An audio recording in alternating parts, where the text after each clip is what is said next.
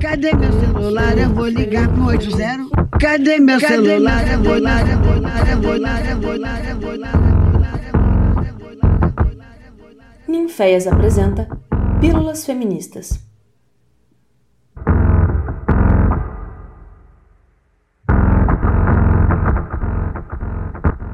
Olá, pessoas lindas, tudo bem? Este é o podcast Pílulas Feministas e para quem não me conhece, sou Massinha Baobá e hoje não estou só. Neste episódio, temos a Orquestra Filarmônica do Núcleo de Investigação Feministas, composto por quase todas as integrantes: Keila Cis, Carol Moraes, Júlia Oliva, Jaqueline Análio, Nina Caetano e eu, unidas em uma só nota, na luta pela descriminalização do aborto. 28 de setembro não é só mais um, é dia de luta, não é um dia comum.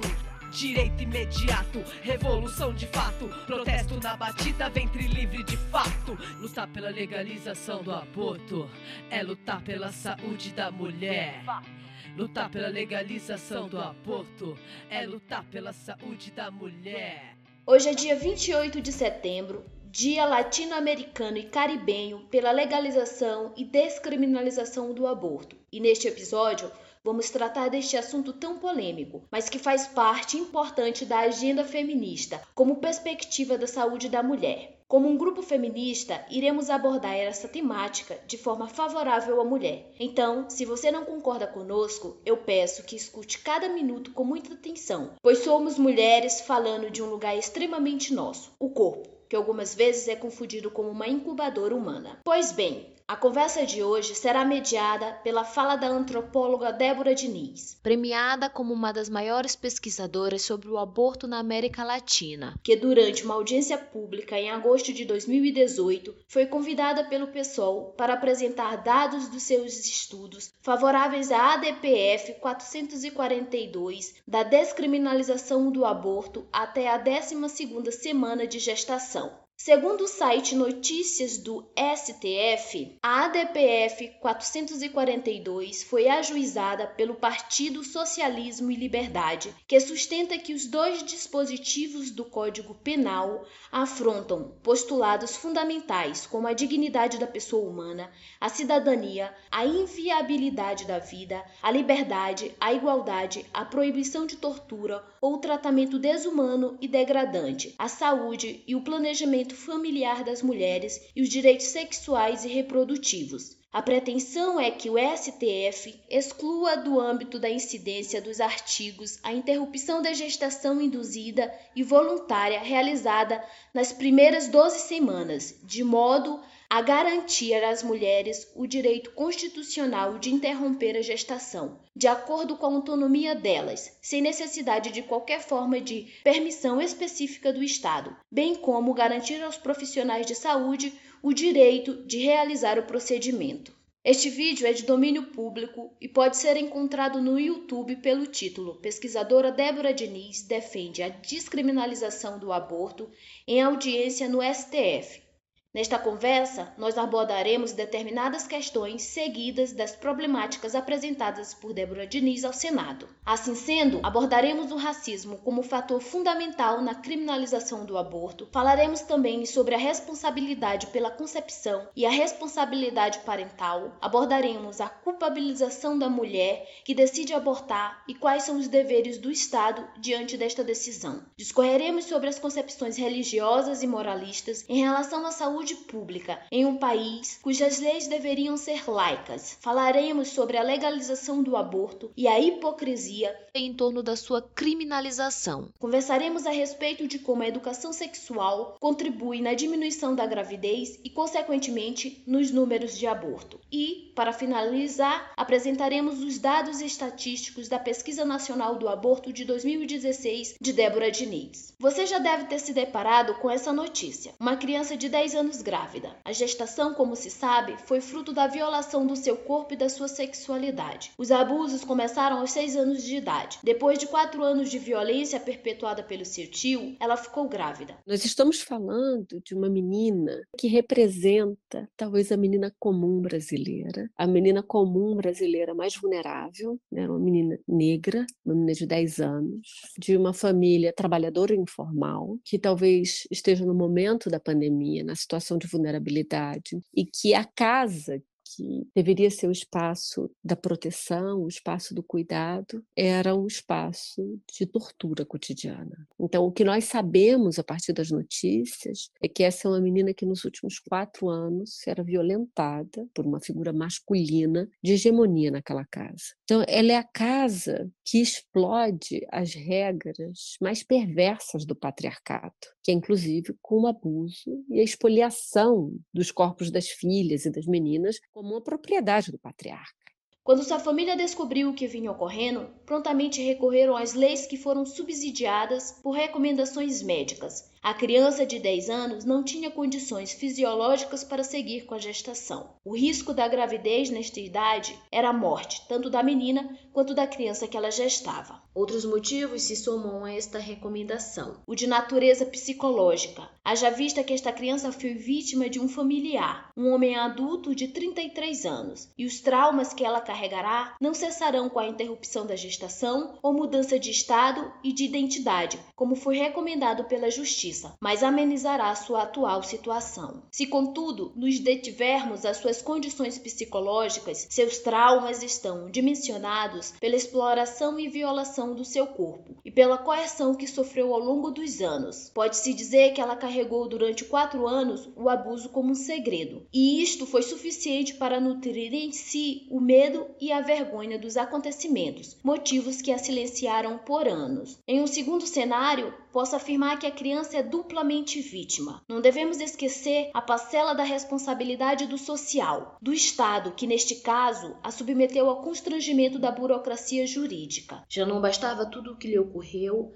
agora ela estava sendo submetida a processos burocráticos e perguntas invasivas sobre a violação do seu corpo e da sua sexualidade. Também não podemos esquecer dos fundamentalistas religiosos que não perderam a chance de protestar em prol do feto e não da criança vitimada. Para eles, a questão estava ligada à problemática do aborto. Não foi a criança vítima que os comoveu, nem a indignação sobre o seu caso. O que os comove é a crença em uma tradição moral cristã, a mesma responsável por condenar e queimar as bruxas no século XVI e XVII. Ou melhor dizendo, as mulheres que possuíam total controle sobre sua fertilidade, assim como sobre os processos naturais para a indução do aborto de maneira segura. O Brasil é herdeiro de muitas tradições coloniais, por isso suas leis e constituições são assombradas por tal moral, visto que isto é também reflexo da nossa cultura e sociedade. Para esta tradição, o aborto só é crime quando uma mulher deseja exercer seu direito à liberdade de escolha.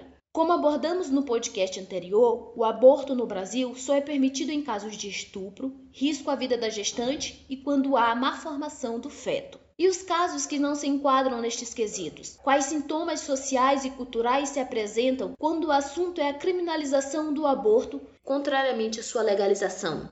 Olá, quem me escuta, sou Jaqueline e agora quero ressaltar a importância da estratégia política que existe no movimento da esfera do privado, ou seja, dogmas e morais, interferir na esfera do público. Tomando, por exemplo, o caso da menina de 10 anos, houve todo um movimento de criminalização da vítima, o que tira totalmente a responsabilidade do Estado na proteção e cuidado com essa criança e a garantia de um aborto seguro. Ou seja, se a mulher engravidou, o problema é dela dela, não da sociedade como um todo. E a responsabilidade de gerar essa criança, mesmo em casos onde não houve estupro. A infantilização masculina, onde homens adultos são eternos moleques, livres de qualquer culpa ou responsabilidade, e por outro lado, a adultilização de garotas, que com 10 anos já sabem o que estão fazendo. Argumento, inclusive, usado nesse caso pelo estuprador dessa criança para insinuar que o crime era consentido. É realmente muito preocupante que uma questão de saúde pública tão latente como a legalização do aborto seja tratada como pesquisa de opinião, respaldada em crenças subjetivas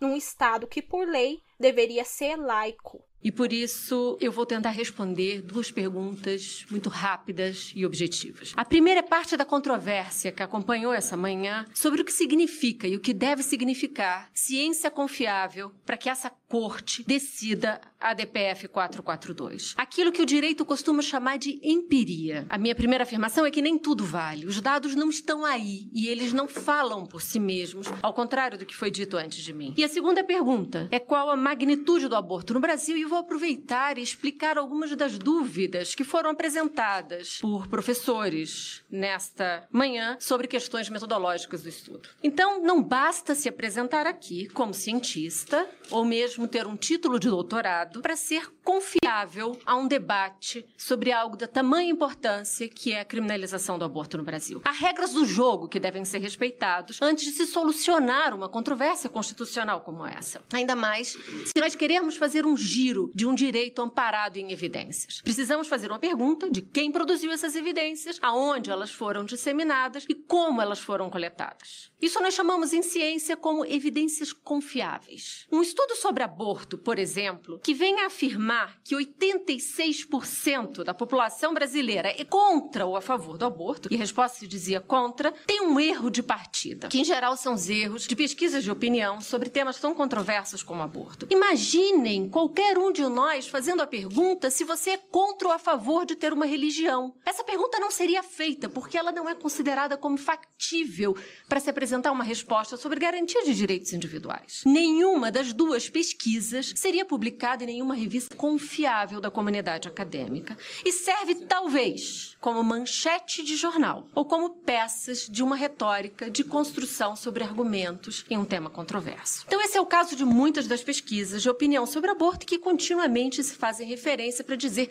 o que pensa a população brasileira. Nesse caso, em geral dessas pesquisas, não há erro de amostra, como já foi dito aqui. Não há erro em coleta de dados, mas há um erro de pergunta. A pergunta sobre aborto não é se nós somos contra ou a favor. Na verdade, o que nos interessa saber são práticas. Uma mesma mulher que venha responder a uma pesquisa de opinião, eu sou contra o aborto, essa mulher pode ter feito um aborto na vida. Porque há uma expectativa moral de uma resposta correta quando há alguém fazendo uma pergunta inquisitorial como essa. E poderia parecer uma aparente incoerência, mas eu dou duas razões para explicá-las. Como eu disse, porque há uma expectativa de resposta. A segunda, ela é de ordem filosófico-jurídica. Nós somos incoerentes quando a lei penal nos ameaça de prisão. Uma mesma mulher contra o aborto, ela, se perguntada se ela é favor ou contra a prisão de mulheres, ela vai dizer: não faz nenhum sentido. Muitas mulheres brasileiras sequer sabem que o aborto é um crime de prisão. Elas sabem que há um erro, que talvez haja um pecado para aquelas que fazem parte de comunidades de fé. Seria como ser contra os cigarros, mas a favor da liberdade de fumar, se essa pode ser uma compreensão mais simples. Então, essa é a ciência e nenhuma outra que essa corte pode considerar na ponderação de questões constitucionais envolvidas na DPF 442. O resto é legitimamente dogma, é crença moral ou é fé, que são também argumentos respeitáveis e estão aqui convocados a se pronunciarem. Por isso eu pediria: nós não estamos aqui para ouvir professores, mas para ouvir pesquisadores. Nós não viemos hoje aqui para ouvir aulas, nós viemos para ouvir argumentações baseadas em teses. Nós viemos para ouvir autores originais. E o sistema brasileiro tem um sistema que se chama LAT, de publicidade dos nossos currículos. Eu gostaria de ouvir cientistas que tenham publicações originais sobre essa matéria. E eu passo a apresentar o que foi descrito e é descrito como a principal pesquisa sobre o impacto da magnitude do aborto clandestino no Brasil. Primeiramente, eu sou a Keila. Oi, gente. E eu queria dizer que eu acho muito importante esta fala da Débora, porque é necessário que a gente entenda que a gente não está falando de um lugar de senso comum, nem mesmo de achismo. Uma pesquisa desta magnitude premiada significa que pessoas doaram muito do seu tempo pesquisando, fazendo comparações, colhendo e analisando dados, para ter conteúdo, argumento, para ser um especialista no assunto e nos dizer como proceder diante desta situação. Se vocês pesquisarem no Google sobre o que é e qual a importância da pesquisa científica, encontrarão esse parágrafo que eu vou ler para vocês aqui. Pesquisas científicas têm um grande valor para a sociedade. Através delas, descobrimos curas para doenças, desenvolvemos tecnologias novas que ajudam no crescimento do país, auxiliam a solucionar problemas que prejudicam a população e contribuímos na melhor qualidade de vida da, da sociedade. É para isso e por isso que temos especialistas em diversos campos. Exatamente, Keila. E para completar a sua fala da Marcinha e da Jaque aí, eu sou a Júlia Oliva e eu quero dizer que realmente, para uma discussão efetiva em relação ao aborto, primeiro a gente precisa saber diferenciar o que é a nossa fé versus a dimensão social do assunto. Falar sobre aborto e saúde da mulher precisa ser baseado por fatos, estudos, evidências e não por crenças religiosas que devem ser excluídas do mote de discussão. A Débora Diniz diz que a pesquisa que pergunta diretamente se você é a favor ou contra o aborto não é efetiva por conta da expectativa moral da resposta, né? Mas eu digo que isso vai além do que só a resposta de uma pesquisa. Existe uma expectativa moral sobre o assunto no geral. É, o que a gente percebe com frequência quando se fala sobre o aborto é que, como a Marcinha mencionou, nós vivemos num país país de tradições coloniais e cristãs. Então existe uma expectativa moral sobre a opinião quando é um assunto desse tipo, e muitas vezes as pessoas seguem pelo caminho de serem contra, sem questionar, sem se informar corretamente, só porque existe um senso comum que diz: seja contra o aborto, pois isso é o esperado numa sociedade cristã e conservadora para que você seja bem visto moralmente. Mas aí vem a contradição, também citada pela Débora, porque essa expectativa moral é diferente da realidade social, racial e econômica das mulheres. Eu quero lembrar Ingriane Barbosa. Ela foi a mais recente que nós vimos o rosto. Ela é uma jovem mulher negra, trabalhadora doméstica do interior do Rio de Janeiro. Ela morreu com talo de mamona no útero. É mãe de três filhos e, ao que se sabe, já tinha feito um aborto. Se assim foi, se essa história é verdadeira, nós perdemos, como Estado, uma oportunidade de prevenir o segundo aborto e certamente de ter Ingriane viva. É na rota crítica de cuidados a uma mulher que faz aborto que podemos e devemos apresentar medidas de prevenção. Investigamos se ela sofre violência. Por que, que o método método que ela faz uso falhou. O que pode ser feito para melhor protegê-la à saúde? É a criminalização do aborto, que matou Ingriane e deixou seus filhos órfãos. Se todas as mulheres que fizeram aborto estivessem na prisão hoje, ou já tivessem passado por ela, nós teríamos um contingente de 4 milhões e 700 mil mulheres, pelo menos cinco vezes o sistema prisional, já o quarto do mundo. Então, me parece que a pergunta é por que tão pouca razoabilidade nessa conversa? Porque aborto não é matéria de prisão mas é de cuidado, de proteção e prevenção. Há algo de intrigante ao falar de prisão e saúde em aborto. A abstração dos números esconde que, apesar de o aborto ser um evento comum à vida das mulheres, há uma distribuição desigual do risco com a maior concentração entre as mulheres mais jovens, mais pobres, nortistas e nordestinas, negras e indígenas. Novamente, aí está a Ingriane, e eu faço questão de pedir que lembrem para aqueles que nunca viram o racismo como parte da criminalização do aborto, que nunca viram o racismo como uma das causas de morte morbidade materna, que guardem a foto de Ingriane, recolham um talo de mamona e façam um porta-retrato na sua casa. Porque a partir daí, nunca mais vão esquecer como eu não consigo esquecer a foto de Ingriane. Não são as mulheres dessa sala de audiências as que correm o risco de morte ou de prisão. Nem as mulheres dos homens bem intencionados que vieram aqui falar em nome da vida ou em nome da dignidade das mulheres. São aquelas mulheres que enfrentam o aborto como uma desproteção integral do Estado brasileiro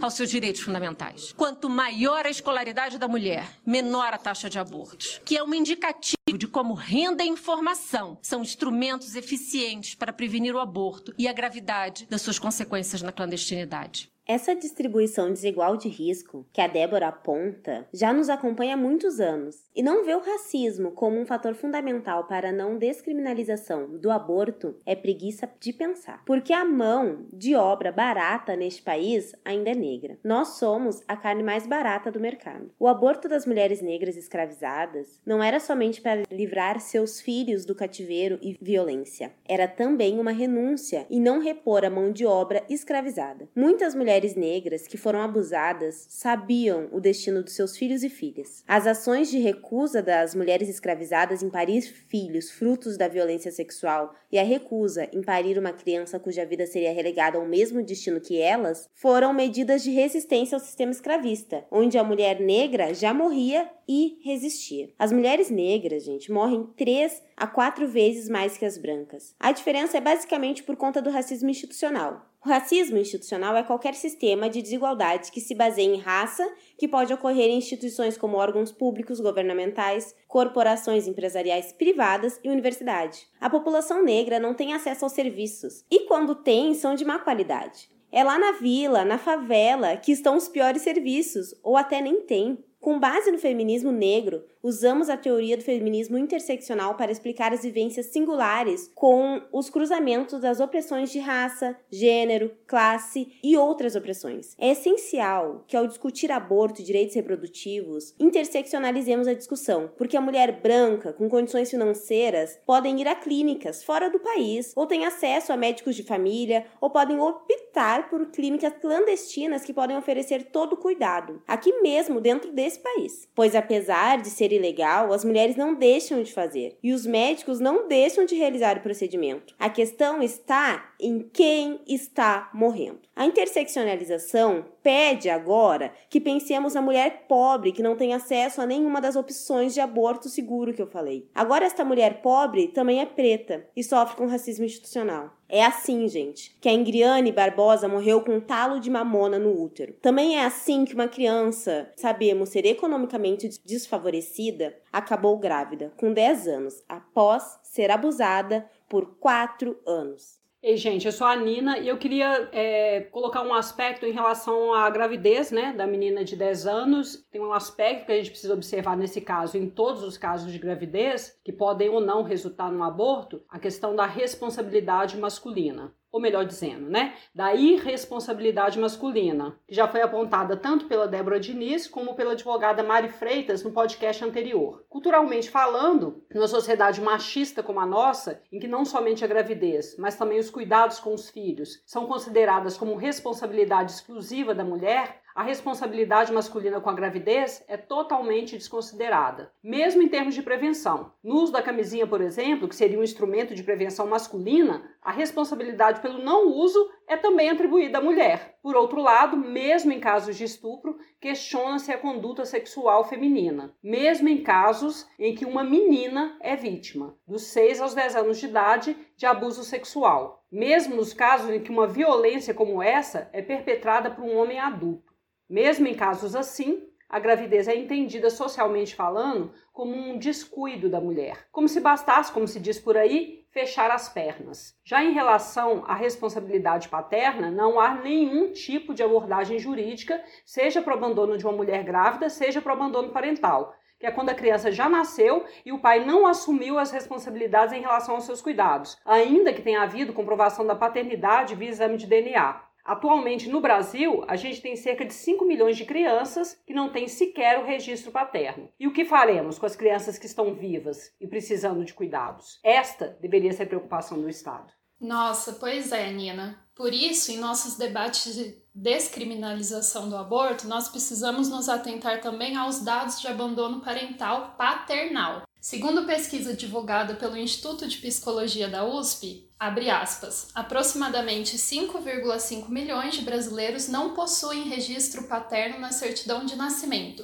e quase 12 milhões de famílias são formadas por mãe solo. E isso, né, fecha aspas, nos leva a essa cruel realidade brasileira da criação e educação dos filhos, que, como observamos, é na maioria das vezes atribuída somente às mulheres, Observando esse contexto, é necessário pensarmos na carência afetiva, emocional, financeira, material, estrutural e tantas outras, que pela ausência do pai deixam a criança e a mãe em situações de vulnerabilidade social. Então o pai pode, entre aspas, abortar, né? Mas a mãe não, nunca. E para elucidar ainda mais a situação de vulnerabilidade da mulher que aborta clandestinamente, assim como eu fiz no podcast anterior com a advogada, eu trouxe dados da Pesquisa Nacional do Aborto realizado em 2016 pela Débora Diniz, por Marcelo Medeiros e Alberto Madeiro, E esses dados nos apontam que uma em cada cinco mulheres aos 40 anos de idade já fez pelo menos um aborto na vida. Vale dizer que essa pesquisa foi realizada com mulheres de 19 a 39 anos, alfabetizadas e de áreas urbanas. Ou seja,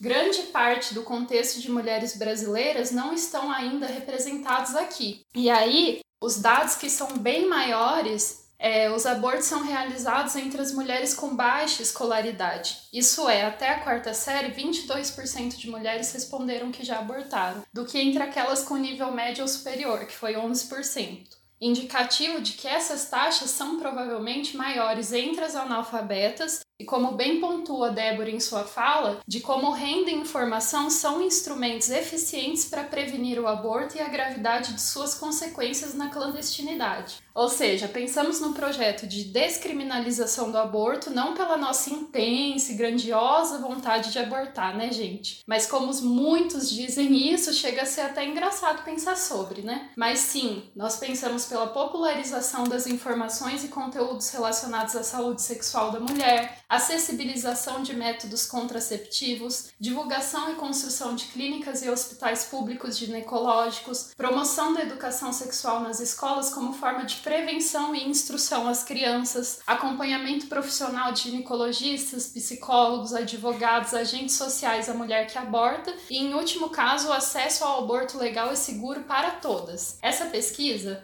nos mostra ainda que a prática do aborto no Brasil é comum, mesmo sendo tão criminalizada. Isso porque, se nós pensarmos em cinco mulheres que conhecemos que tenham 40 anos, ou seja, nossas mães, tias, avós, vizinhas, conhecidas, pelo menos uma delas já abortou. Então, os dados nos mostram que as mulheres que abortam estão entre nós e elas são de todas as idades, ou seja, permanece como um evento frequente na vida reprodutiva de mulheres há muitas décadas casadas ou não, que são mães hoje de todas as religiões, inclusive as que não têm religião, de todos os níveis educacionais, trabalhadoras ou não, de todas as classes sociais, de todos os grupos raciais, em todas as regiões do país em todos os tipos e tamanhos de município. Mas como disse a Keila, né, essas taxas de realização não são uniformes segundo os grupos e nos apontam que as mulheres que mais sofrem os riscos em processo de abortos clandestinos são também aquelas que enfrentam diversas outras formas de violência diariamente, como racismo, machismo, xenofobia e a desigualdade social experimentada em todos os aspectos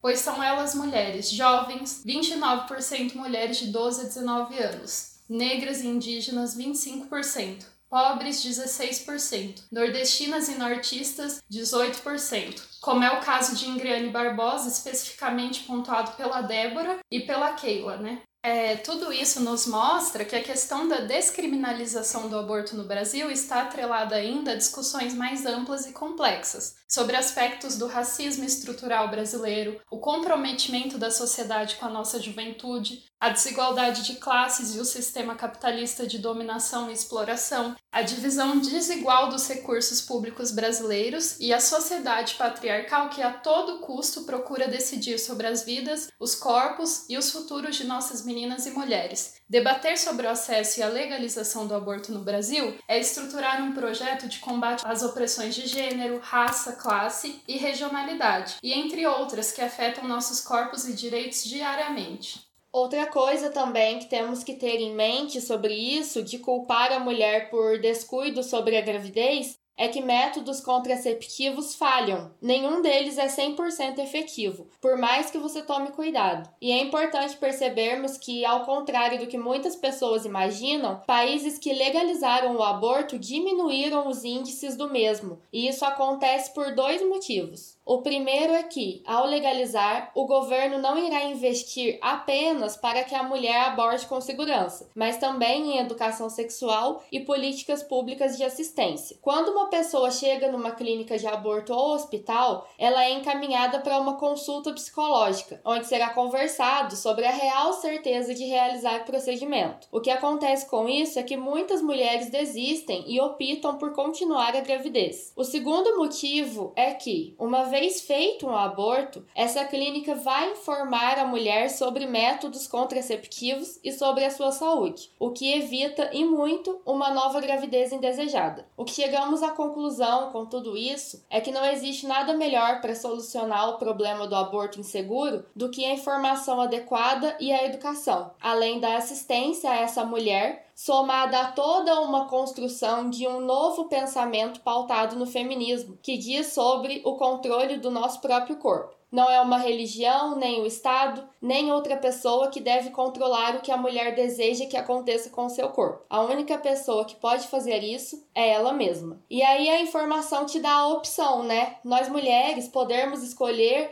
é o que está em jogo. Ninguém aqui quer obrigar uma mulher a abortar ou não, mesmo que essa gravidez seja de um estupro, por exemplo. A Débora Diniz fala sobre isso. Mas se ela quiser levar a gravidez adiante, é porque ela teve informação sobre, teve a opção de abortar seguramente e mesmo assim resolveu escolher não fazer. É isso mesmo, Carol e Júlia. A ênfase que a Débora Diniz faz sobre o aborto ser visto como matéria de cuidado e prevenção se estrutura na ideia que este acontece mesmo sem sua legalização, mas a distribuição de risco é desigual. Uma mulher branca, sulista ou sudestina tem mais chances de sobreviver a um procedimento de aborto clandestino. Os motivos são diversos. A exemplo, como aquele já apontou, pagar pelo acompanhamento médico após o procedimento, ter acesso às redes privadas de saúde, somando-se à capitalização do silêncio da equipe médica diante do procedimento de aborto que foi realizado. Daí se vê como o acesso a esses benefícios é desigual, na medida que nem todo mundo tem dinheiro para fazer o aborto seguro nas clínicas clandestinas. Podemos pensar também que nos espaços públicos de saúde, a questão do aborto é tratado pela criminalização moral e jurídica, e a burocracia sobre os fatos é inquisitória. Que mulher quer passar por isso se diante da constatação da sua realidade condições, ela tomou a decisão que melhor lhe fez jus para este momento. E temos que falar do imaginário criado pelas pessoas brancas, ricas, sulistas e sudestinos, sobre as mulheres jovens, pretas, pobres ou famílias nortistas e nordestinas. Quem aqui já ouviu ou até mesmo repetiu várias vezes que pobre transa que nem coelho, ou que pobre tem muito filho e os motivos é a falta de TV em casa? Essas frases são repetidas como piadas, mas são cruéis, visto que mascaramos os fatos históricos, sociais e culturais por trás deles, o da desigualdade social brasileira. E sobre isso, a Débora Diniz apresenta um fato importante. O problema do aborto poderia ser tratado por outras perspectivas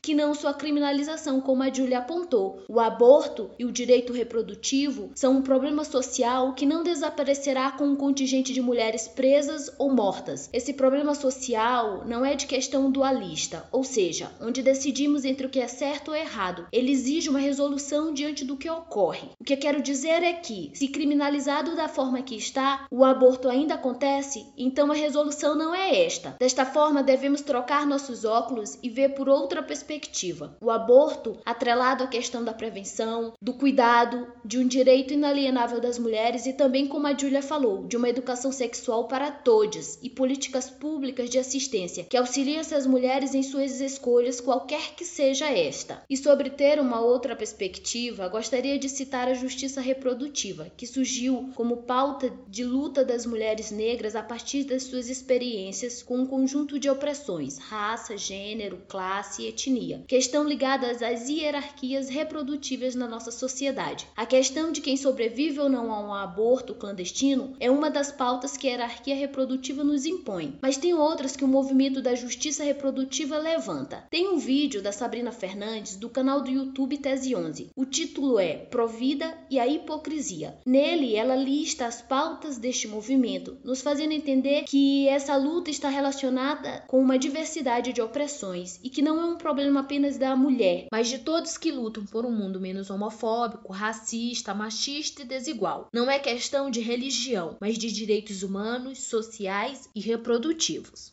Mas o que é justiça reprodutiva? O enfoque da justiça reprodutiva, ou JR para simplificar, é uma baita contribuição do feminismo negro, principalmente a fomentar debates sobre desigualdade racial e social ao acesso a direitos reprodutivos. Ela traz um foco interseccional e mostra que essa luta passa por vários eixos que vão além da interrupção voluntária da gravidez. A JR faz a gente pensar até mesmo sobre o uso do entendimento de escolha. Garante que a autonomia das mulheres seja preservada tanto para aquelas que escolhem ter filhos ou que escolhem não ter filhos, e que nenhuma mulher seja mais ou menos valorizada por essa escolha. A JR vai colocar que se uma mulher escolhe ter uma criança e criá-la também, ela vai precisar de apoio estrutural para isso. Isso quebra a narrativa de que a reprodução social é um dever somente das mulheres e estabelece que não haja penalização por gênero, raça e classe, além de outros, por se reproduzir. Na justiça reprodutiva, a gente também vai dar com a perda de direitos reprodutivos de pessoas encarceradas e a desumanização da maternidade nesses espaços.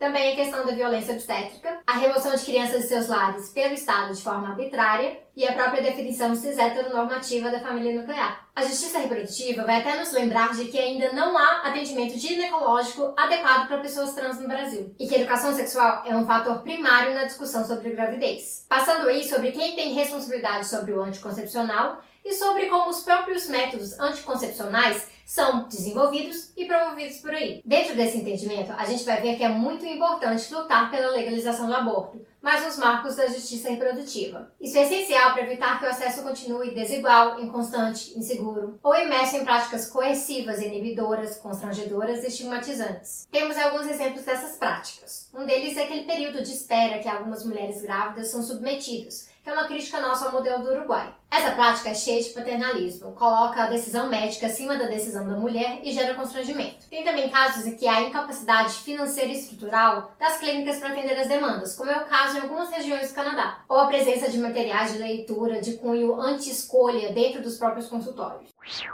Pois é, nosso tempo está acabando e eu queria concluir aqui. Como a gente observou ao longo de todo o nosso papo, o aborto sempre foi, é e continuará a ser feito pelas mulheres brasileiras de todas as classes sociais. No entanto, aqueles que lidam com a legalidade ou não do aborto, que são os nossos políticos, tratam o assunto com perspectivas religiosas e com moralismo, criminalizando a prática e reprimindo as mulheres que a fazem. Nós, feministas, lutamos pela implementação de leis e um sistema de saúde que seja capaz de acompanhar e disponibilizar informações de saúde necessárias para que o procedimento seja realizado com segurança e a mulher possa ter a garantia de seus direitos reprodutivos. Não nos esquecendo nunca da importância do processo de educação na formação de todos nós Acreditamos ainda na importância da realização de debates sobre educação sexual, gênero, raça, classe, direitos humanos e saúde pública nas escolas brasileiras. Esperamos que com esse papo, você que está nos ouvindo possa refletir e compartilhar as perspectivas feministas sobre a legalização e descriminalização do aborto e o acesso aos direitos reprodutivos das mulheres,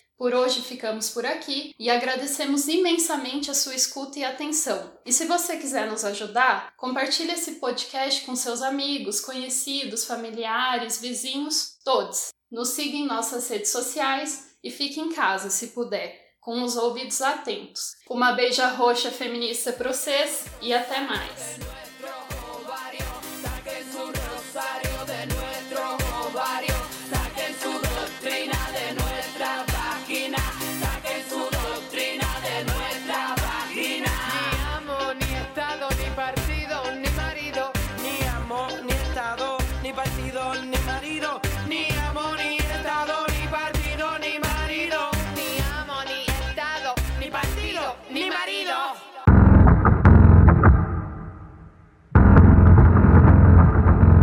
Essa foi mais uma produção do Ninféias, Núcleo de Investigações Feministas, com o apoio da Pró-Reitoria de Extensão da Universidade Federal de Uruguai.